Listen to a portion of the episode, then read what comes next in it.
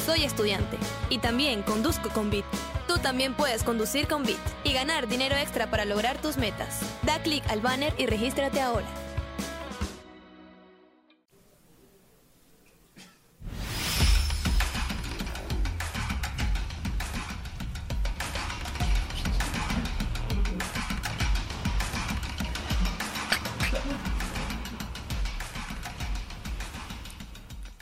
Hola, hola, hola, ¿qué tal? ¿Cómo están? Muy buenas tardes. Es un día donde hay mucha información, donde hay sorpresas y estamos acá con Gabriel Casimiro. ¿Cómo estás, Gabriel?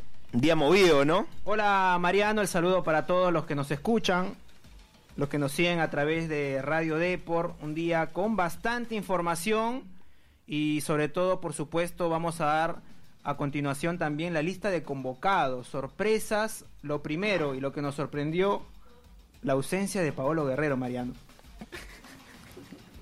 Sí, definitivamente, Paolo Guerrero eh, hizo falta, va a hacer falta, eh, todos lo conocemos como el capitán, como la figura, como el goleador, y la realidad es de que nadie lo tenía presupuestado, ¿verdad, eh, Gaby?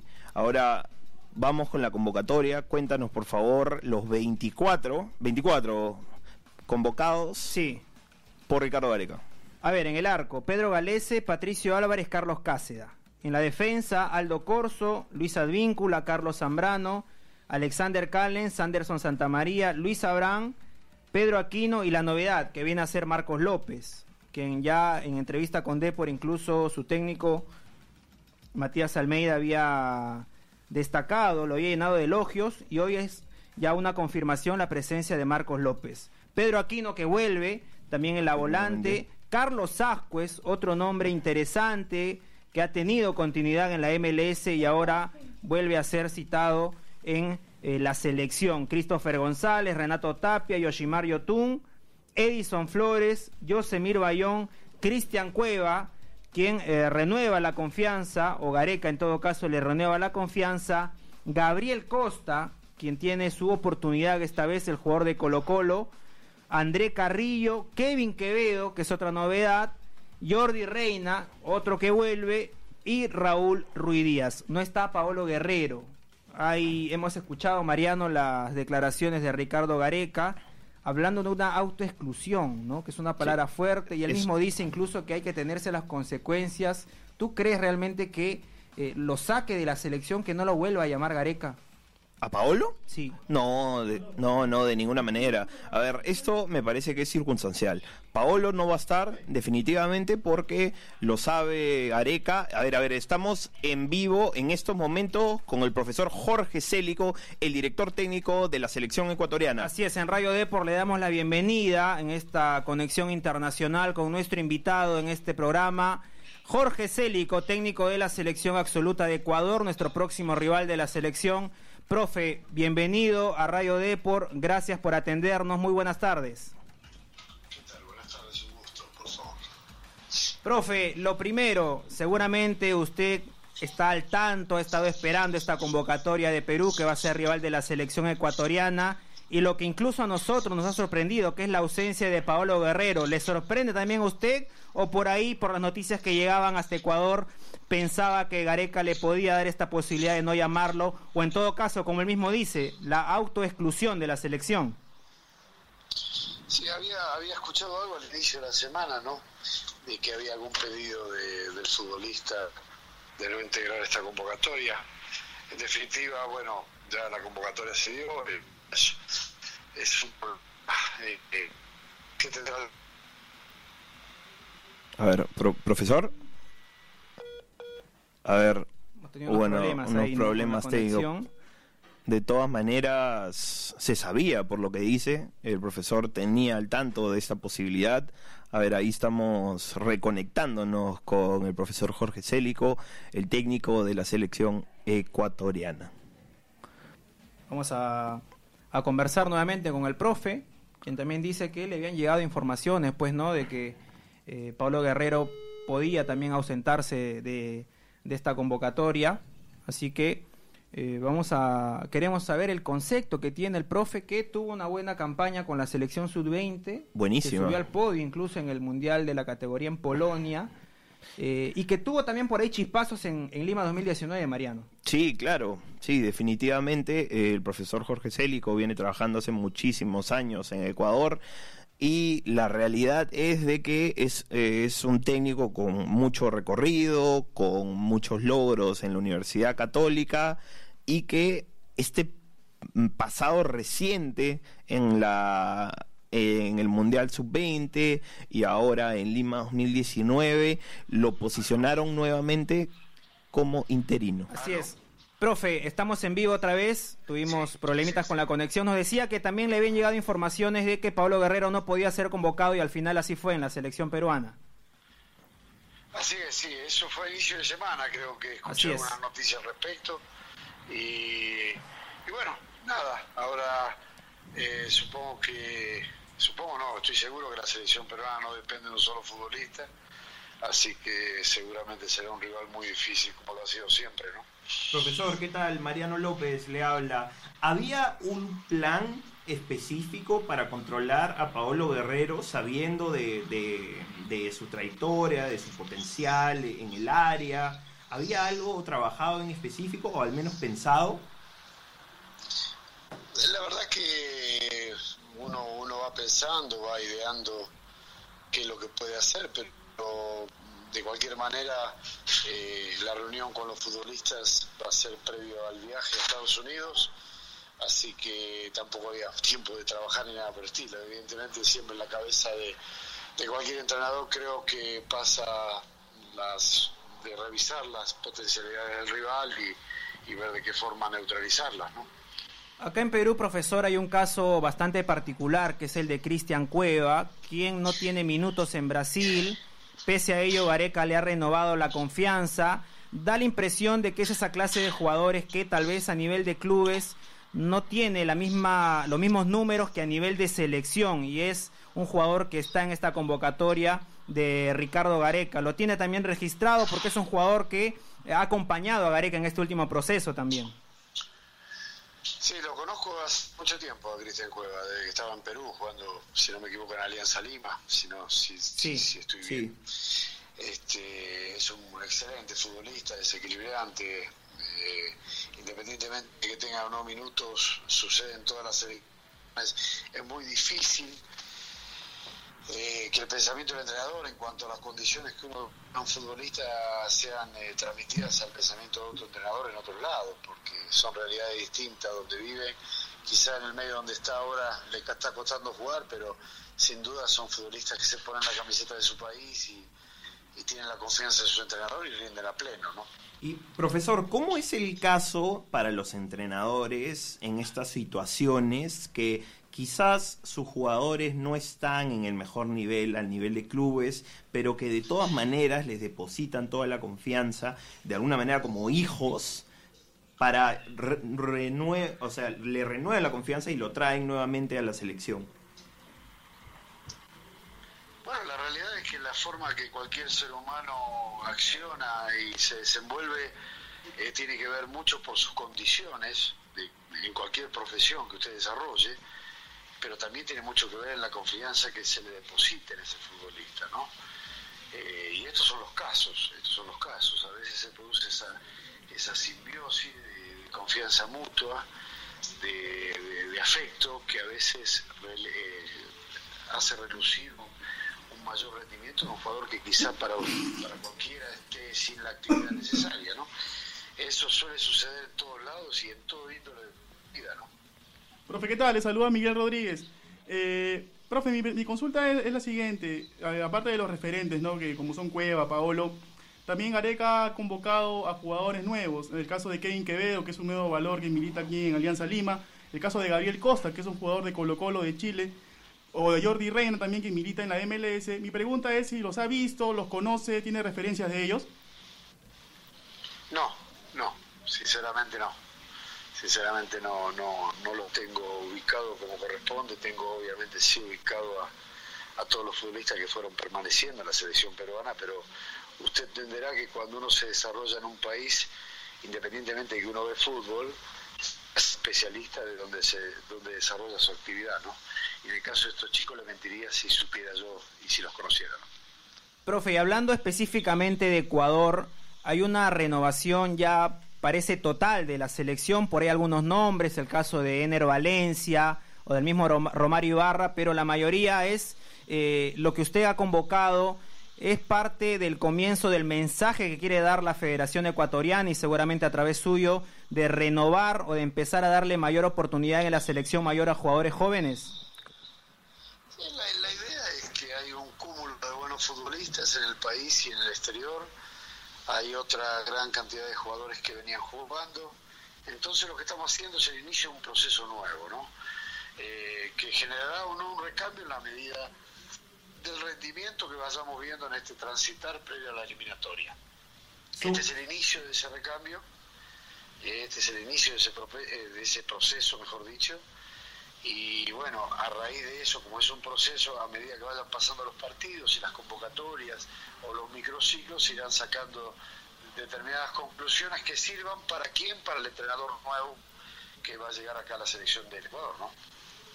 O sea, profesor, usted eh, ahorita como interino está pensando también el futuro, en quizás quedarse o como usted dice, definitivamente va a ceder el puesto en algún momento ya cercano eh, de la selección ecuatoriana? No, no, no tengo ningún interés de quedarme con la selección mayor. Tengo un trabajo establecido y una meta por, por cumplir que tiene que ver con una renovación de mi contrato hace una semana por tres años y medio más, eh, donde lo que quiero es eh, simplemente profundizar y dejar establecida la base de un buen fútbol juvenil acá en el país. Profe, y hablando más sobre el partido del 5 de septiembre, ¿qué es lo que más le preocupa de la selección peruana? Eh, ¿Le preocupa seguramente el funcionamiento de Gareca que ya está establecido, algunos jugadores en particular? ¿Qué es lo que más le puede preocupar al equipo del Tigre? Bueno, en particular Perú tiene todos muy buenos jugadores, yo no, descubro nada diciendo eso, es una selección que viene en alza y quizá la mayor fortaleza es esa que usted acaba de decir, la misma conducción, la misma idea de juego, eh, seguramente similares cosas que pide el entrenador constantemente se van haciendo carne en el futbolista, una plantilla prácticamente estable, usted tiene futbolistas que son de una presencia absoluta siempre, lo cual le permite a usted tener un, diagnóstico, este, un mejor funcionamiento, un mejor funcionamiento de un equipo, porque justamente el fútbol es eso, es un juego que su potencialidad tiene que ver con lo colectivo y que lo individual eh, queda en un segundo plano, si bien lo individual genera una mayor riqueza en lo colectivo, lo colectivo prevalece en el fútbol, no hay que olvidarse de esto, por eso una o dos o una o dos figuras más o menos es exactamente lo mismo porque eh, eh, se va se va digamos fortaleciendo el grupo en función del, de lo colectivo y lo colectivo tiene que ver con la interacción de los jugadores y la interacción de los jugadores de Perú es constante eh, desde, el, ingreso de Gareca como seleccionador ¿no? por lo que por lo que comenta profe entiendo que es la explicación tal vez de el éxito de Perú en el Mundial o en la última Copa América, ¿no? Perú no tiene tantos jugadores, digamos, en las ligas top de Europa, pero como colectivo es un equipo que eh, puede sorprender incluso a rivales con mayor capacidad o mayor, mayores variantes, mayores jugadores en, ligas top. Sí, sí, de cualquier manera, mire que no es un determinante que Perú no tenga jugadores en las ligas top, como usted acaba de denunciar eh, usted muchas veces, cuando uno ve fútbol europeo, ve jugadores en esas ligas que quizás en su propia liga no jugarían. Es así, el fútbol tiene, millones de variantes, eh, millones de ópticas distintas, así que eso no hace mucho la cosa, eh, pero sí lo que hace al tema es el funcionamiento colectivo. Por eso ahí coincido plenamente con lo que usted acaba de decir, que eh, si se quiere, la, la, gran fortaleza que tiene el Perú es haber mantenido un proceso de la misma manera de un entrenador con jugadores ya adaptados a ese entrenador casi a pleno, ¿no? Bastante clarito, profe. Le, le agradecemos de Radio D por aquí eh, estos minutos con nosotros y le deseamos la mayor de las suertes para lo que venga en la selección y también, por supuesto, en su carrera. Bueno, yo les agradezco a ustedes el llamado. ¿eh? Les mando un abrazo y bueno, ahí estamos. El fútbol nos reunirá en cualquier momento. Un abrazo. Muchas gracias, profesor. Ese fue el profesor Jorge Célico. Bastante bueno, clarito, ¿no? sí, bastante claro. eh, refuerza esa idea de que el colectivo es lo, lo más importante, que a diferencia de Ecuador, que tiene jugadores en ligas importantes, Perú igual saca adelante la tarea, Gareca tiene a su grupo, lo tiene unido además, y nos viene demostrando en este proceso que está a la altura de lo que otros no pudieron hacer con la selección Y peruana. como dice el profe, ¿no? Él sabe de que está para estos amistosos y de que eh, él luego va a continuar trabajando con las categorías eh, juveniles, ¿no? De Ecuador y yo creo que eso es importante. Además porque eh, Miguel Ecuador ya no es la selección pues de años anteriores que uno decía destacan solamente por su potencia, por su físico, por la altura. Está sacando jugadores habilidosos. eh, so- el caso de Sornosa en Lima 2019 vimos no está en esta convocatoria, pero este jugador Junior Rezabala, por ejemplo, que son jugadores eh, Campana también, que es un 9 que si bien es cierto es un referente del área Miguel, tiene también esa capacidad para jugar fuera también. Eh, sí, todo lo que dices, Gaby, lo firmo. Pero, a ver, el profe también dejó, creo yo, un, un titular, ¿no? Me parece que no conoce casi a, la a, la- a los nuevos este, jugadores de la plantilla que ha convocado el Tigre, ¿no? Le mencionamos A a, ver. Quevedo, a Costa y Eh, no, no tenía eso- referencias de ellos, ¿no? Eso puede tener una explicación que, como él bien dice, uno cuando trabaja en un medio, en este caso para él el ecuatoriano, uno está mucho más pendiente de ese medio.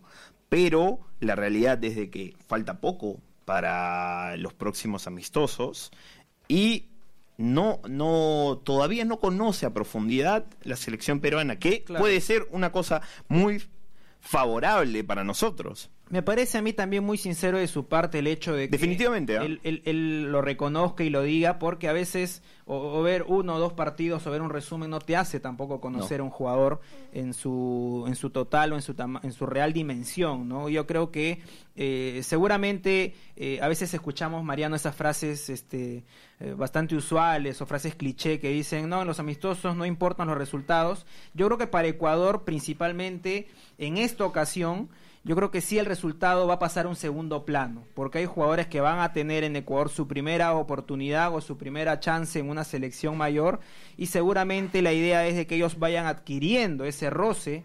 No es lo mismo jugar un Mundial Sub-20, unos panamericanos, panamericanos. que jugar en una selección absoluta, ¿no? Ahí vienen a, influir eh, un montón de factores, está el tema del miedo escénico a veces que se tiene en esta clase de partidos, Mariano. Definitivamente. Ahora, no quiero dejar pasar por alto esto, pero, por ejemplo, Gabriel Costa, no lo hemos mencionado mucho, pero este, este es su momento. O sea, esta es su convocatoria.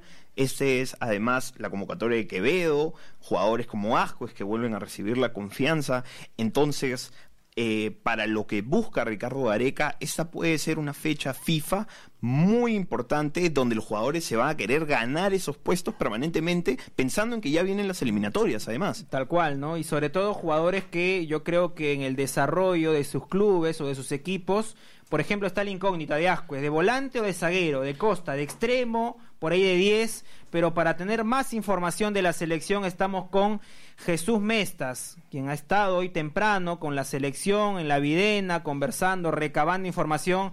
Jesús, bienvenido a Radio Deport. ¿Qué nos puedes contar de lo que pasó hoy en la Videna y de cómo viste al profe Gareca en lo que fue esta lista de convocados que dio para los amistosos con Ecuador y Brasil? ¿Qué tal Jesús? ¿Qué tal, Gabriel? Buenas tardes. ¿Qué tal, Miguel? Saludos a todos en la mesa. Bueno, sorprendido por la cantidad de caras nuevas que va a tener esta convocatoria, que tuvo esta convocatoria de- del Tigre para los amistosos ante Ecuador y Brasil. Y preocupado, ¿no? Por la ausencia de, de Paolo, que no, no ha sido considerado, eh, según explicación del propio entrenador, a pedido personal del jugador, ¿no? Porque está más mentalizado en lo que puede hacer con su club el Inter en las dos finales que le toca jugar por la Copa Brasil ante Cruzeiro, ¿no? Esto ha sido, eh, el rumor fue total, ¿no? Cuando el Tigre anunció la lista y no se escuchó el nombre de Paolo, este, el murmuro, eh, eh, la sorpresa de todos en la, en el auditorio de la federación fue total. La explicación del Tigre fue clara, que fue un pedido expreso del jugador, lo llamó para pedirle por favor que tome en cuenta la, lo que se va a jugar en estas dos finales con el equipo y lo que puede conseguir. Eh, después ya las explicaciones tuvieron otro tinte, se habló un poco de la continuidad de Cueva en el equipo, pese a no tener continuidad en, Santos. Eh, Ricardo considera que él no llama, no convoca un jugador por su momento, sino por todo lo que ha venido brindándole a la selección. Para, para Ricardo Gareca la presencia de Cueva es importante por todo lo que le brinda en el medio sector del campo. no eh, eh, si bien recomendó que mejore, que busque que, que esté titular en su club, aclaró que tampoco está fuera de, la órbita del técnico del Santos de San Paoli, porque por lo que han conversado entre entrenadores, sí lo tiene en cuenta, pero está observando el crecimiento que puede tener eh, de aquí en, lo que viene. ¿no? Yo creo que esta convocatoria de Cueva es me va a servir de motivación para pensar en, lo que ha hecho, en lo que tiene que hacer y en mentalizarse en el que puede ser titular y volver a jugar nuevamente. Y las novedades, ¿no? Ajuez, eh, lo que llama poderosamente la atención, Kevin Quevedo y Gabriel Costa.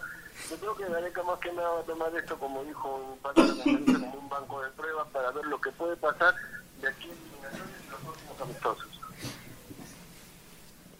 Ahora, Jesús, ¿te la juegas? ¿Vuelve a llamar a, a Paolo ya no?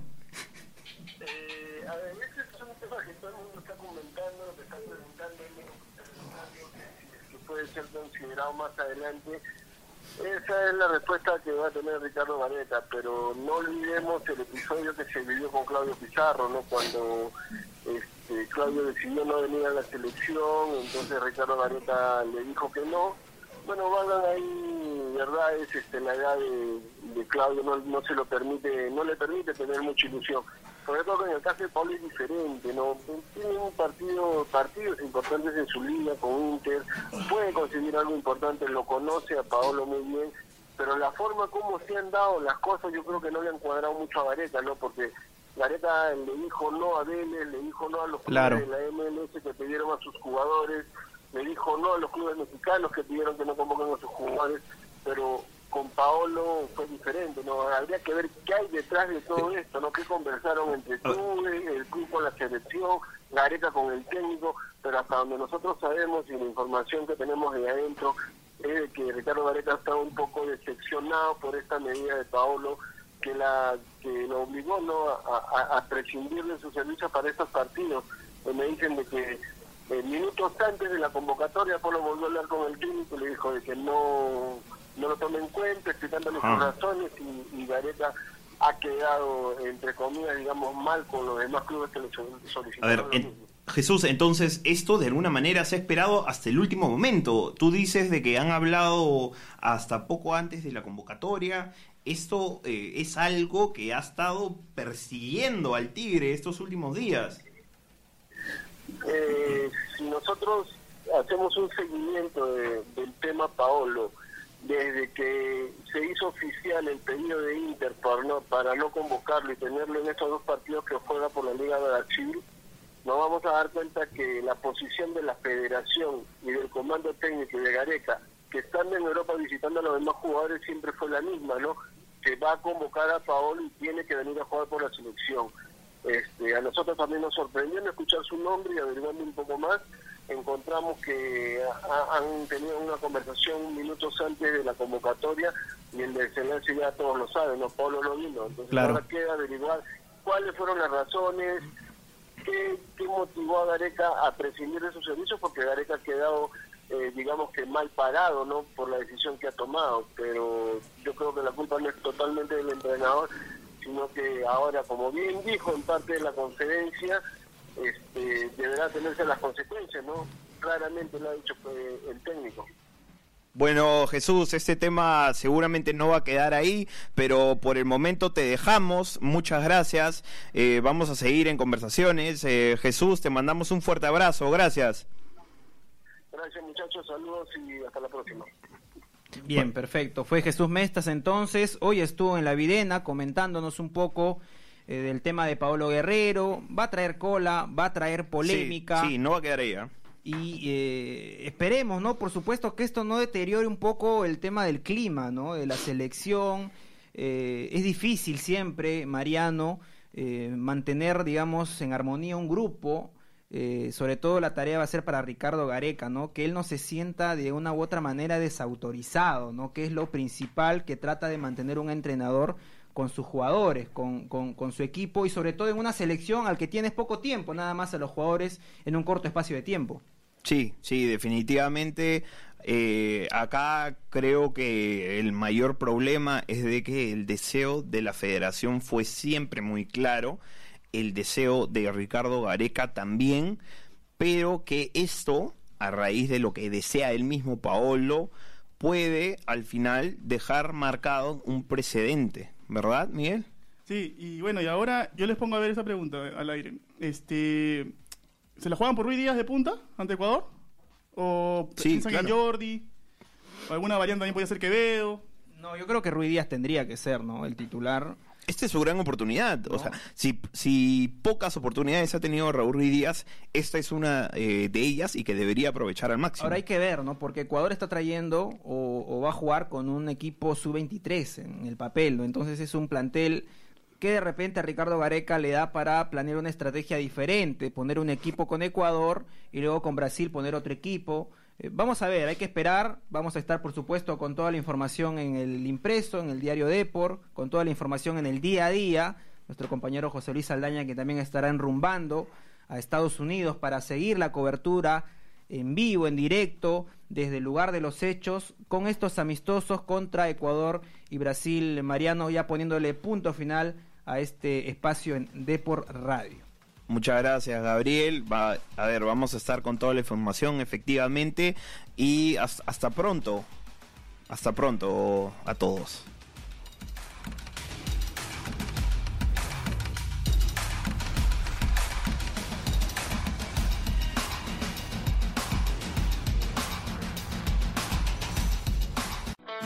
Soy estudiante y también conduzco con Bit también puedes conducir con Bit y ganar dinero extra para lograr tus metas. Da clic al banner y regístrate ahora.